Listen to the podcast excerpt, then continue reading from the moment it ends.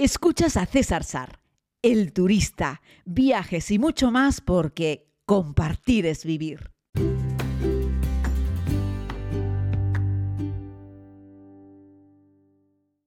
Saludos a todos y a todas, querida comunidad. Les hablo desde la ciudad de Bangkok, la capital de Tailandia, en el sudeste asiático, a donde, como les conté, llegué en el día de ayer. Hoy, primera jornada completa en la ciudad.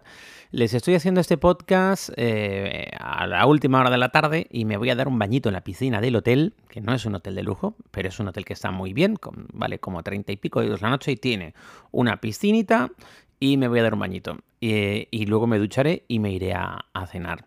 Entonces, bueno, ese es un podcast para contarle un poco la actividad del día de hoy.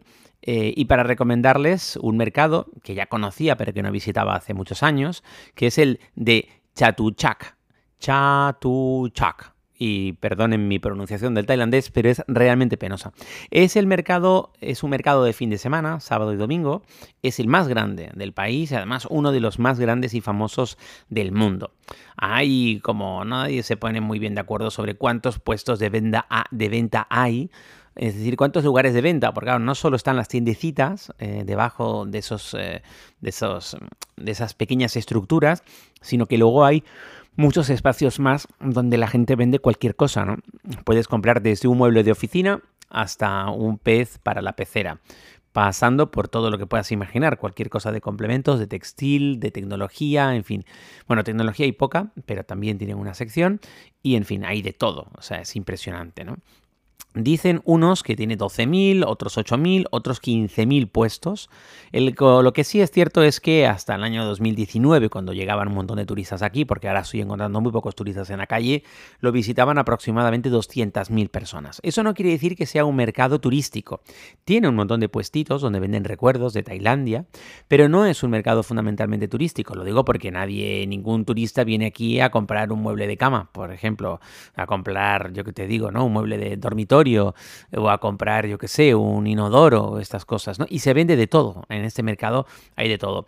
Eh, si vas por alguna de las entradas principales, te dan un mapita con toda la información necesaria, eh, con todas las divisiones que tiene el mercado. La parte central es la torre del reloj y los puestos van divididos un poco por zonas, por, por gremios, ¿vale?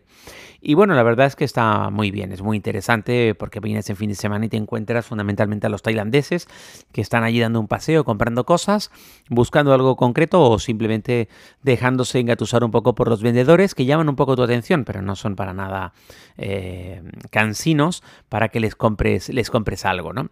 Y, y bueno, se puede llegar, perdón, está al norte de la ciudad pero lo mejor es llegar en transporte, salvo que estés durmiendo exactamente al lado del lugar. Recuerda que Bangkok es una ciudad muy grande y, bueno, pues, eh, pues en fin, llegar caminando a los sitios a veces cuesta, cuesta un montón. Pero tienes un par de metros en ambos lados del mercado que te van a permitir conectar bien desde la zona centro hacia el punto donde se encuentra el, este, este mercado, que es casi, iba a decir que es casi infinito, porque la verdad es que es, es enorme y, y siempre ponen a veces en las guías, ¿no? Que podrías pasar un día entero.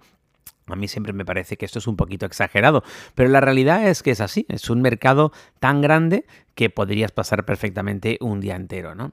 Eh, bueno, eh, cuando les hablaba de las divisiones, eh, porque tengo aquí una, pequeña chuletita, tiene 27 zonas este mercado de, de ¿no? En, un poquitito en el centro de la ciudad, pero un poquitito más al norte, ¿no? En este mercado, ¿no? Y bueno, la verdad es que es, que es fantástico. Bueno, yo, yo me he comprado un par de camisas, tengo que reconocerlo. Están súper baratas, ¿no? El otro día me compré unas cholas para el agua, unas chanclas, y me costaron que eran Rip Curl, creo, y no, Quicksilver, me costaron 11 mm, euros y me parece que eran muy baratas.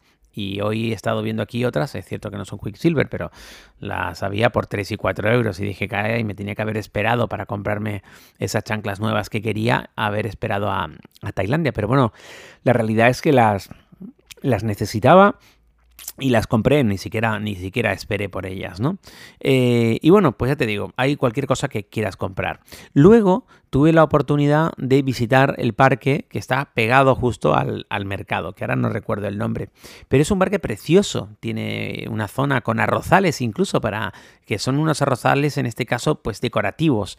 Estaba bastante crecido, estaban un poco amarillos eh, y es muy bonito porque ves la espiga de arroz sin necesidad de ir fuera, que ya iré fuera en un coche de alquiler dentro de unos cuantos días. Pero mientras tanto ves las espigas de arroz eh, ahí en mitad del parque y es muy bonito, una zona muy claramente delimitada. En otras tenían, por ejemplo, flores de loto, que no sé si has tenido la oportunidad de verlos alguna vez, son muy bonitos, son muy fotogénicos. Un parque perfectamente eh, en perfecto estado de revista, repleto de flores, de plantas ornamentales y de cosas para hacer. Hay un montón de parques infantiles de todo tipo, hay un montón de zonas para hacer deporte, eh, pequeñas canchas de baloncesto en medio del, césped, es decir, todo rodeado de césped, todo rodeado de vegetación y ahí en medio una pequeña cancha de, de baloncesto donde había gente joven que estaba jugando y luego pues tienes zonas para patinar, zonas para hacer bicicleta. Había incluso un gimnasio al aire libre. Un gimnasio, digo, con sus máquinas de gimnasio. Simplemente estaban techadas eh, por, una pequeña estructura para protegerlas un poco. Un kilómetro y medio más allá encontré que había unos cuantos profesores, no sé de qué, si de aeróbico o algo así, que estaban haciendo un baile y como 200 personas estaban bailando al son de una música, mientras tres o cuatro instructores estaban en lo alto de, una, de, un, de un pequeño escenario y la gente iba imitando sus movimientos y estaban ahí haciendo un poco de gimnasia. ¿no? Esto es un Bangkok, un parque en un fin de semana, en un sábado, donde además hay puntos de agua, donde hay cafeterías, donde está todo limpio, donde hay un montón de pequeños senderos, donde está además todo perfectamente eh, señalizado. Vamos, que es, un auténtico, es una auténtica maravilla, ¿no? Y, bueno, pues eh, me recuerda un poco que en eso, en España, todavía nos queda un camino por recorrer. Es que me cuesta encontrar la comparación, pero realmente no es... Eh, no es eh, algo que esté al nivel de lo que encontramos nosotros en España y la verdad es que es que bueno, me quedo siempre con la boca abierta en ese sentido porque en esto, en eso en concreto los tailandeses nos ganan por goleada. También subí a mis redes a Instagram un pequeño clip de vídeo de 15 segundos de cómo en el metro todo el mundo permanece en silencio, ¿no? Los españoles somos latinos, nos gusta más hablar, conversar, en fin. Bueno, en España y en América Latina te metes a veces en un metro y hay de todo, músicos, gente, en fin, vendiendo cualquier cosa, hay mucho jaleo, mucho alboroto.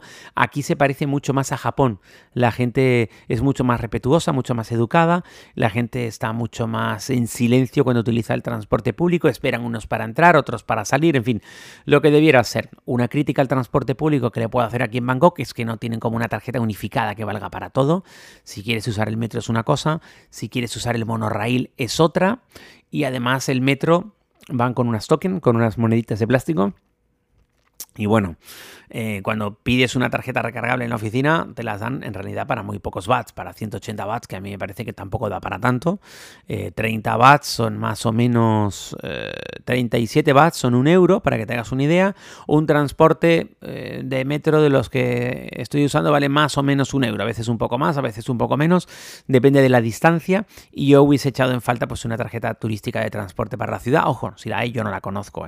No turística para entrar a las atracciones, digo turística para utilizar el transporte público de la ciudad, aunque siempre tienes la opción de utilizar la mototaxi, que todavía no la he usado, pero la usaré seguro, porque me encanta para esos tramos de proximidad. Ves a un montón de gente que sale de una estación de metro y por fuera de la boca de la estación hay un montón de personas en moto con un chaleco perfectamente señalizados, numerados, etcétera, y los trayectos están marcados con una pizarra por zonas, por áreas, según el barrio al que vayas. Estas motos, ya te digo, son un transporte de proximidad para hacer 2, 3, 4, 5 kilómetros. Yo diría que no tanto, 5 kilómetros. ¿eh, César? Te ha sido un poco lejos. Pero para hacer trayectos de cientos de metros y pocos kilómetros, 2, 3, 4 kilómetros, yo creo que como máximo funcionan estas, estas motos para, ya te digo, eh, con el calor que hace, la humedad que hace, conectar con metro o con el, o con el, con el tren aéreo y luego a partir de ahí mm, desplazarte. Yo qué sé, el hotel en el que estoy está a 600 metros de la estación, pero hay que callejear un poco porque no se puede eh, llegar tan directamente y creo que andando sería algo así como un kilómetro y pico andando. Bueno, para ese trayecto en moto está ideal, esas mototaxis. ¿Qué te digo? No, tiene, no tengas ningún reparo, está perfectamente estructurado, van todos con un chaleco muy bien señalizados y tienen un número cada uno y además hay como siempre pequeñas estaciones de esos mototaxis. Le dices al conductor del vehículo a dónde quieres ir y él te dará el precio que tienes que pagar antes de montarte. Ayer por la noche hice la tentativa de coger uno para volver al hotel y me cobraba como 50 y pico bats, que, no llega a 2 euros, eh, por un trayecto que ya te digo, en aquel momento era un poco más, era como un kilómetro 500, una cosa así. Y bueno, la verdad es que está bien porque es directo. Eh, te es curioso ver, por ejemplo, a las mujeres, a las señoras que van de oficina con falda, ellas van montadas de lado en la moto, no van arcajadas, no van sentadas como al caballito, van de lado, tienen una destreza espectacular y eh, la persona que conduce la moto, generalmente un hombre, eh, pues van con todo tipo de cuidado y van pues metiéndose entre los coches para llegar al destino. Así es que eso. El parque del fin de semana, perdón, el mercado del fin de semana un éxito, el parque un auténtico nivel primerísimo mundo. Por un momento pensé que estaba en Japón y no en Tailandia y por supuesto me queda clarísimo cuando veo uno de estos parques que no estoy en España. Cuando hablamos de países del primer, segundo y tercer mundo, sabéis que no me gusta, me gusta hablar de países en vías de desarrollo. Bueno, pues en respecto a los parques urbanos, España, en comparación con Tailandia, es un país en vías de desarrollo. Un abrazo muy grande, querida comunidad, y nos escuchamos mañana, que seguiré aquí, en Tailandia.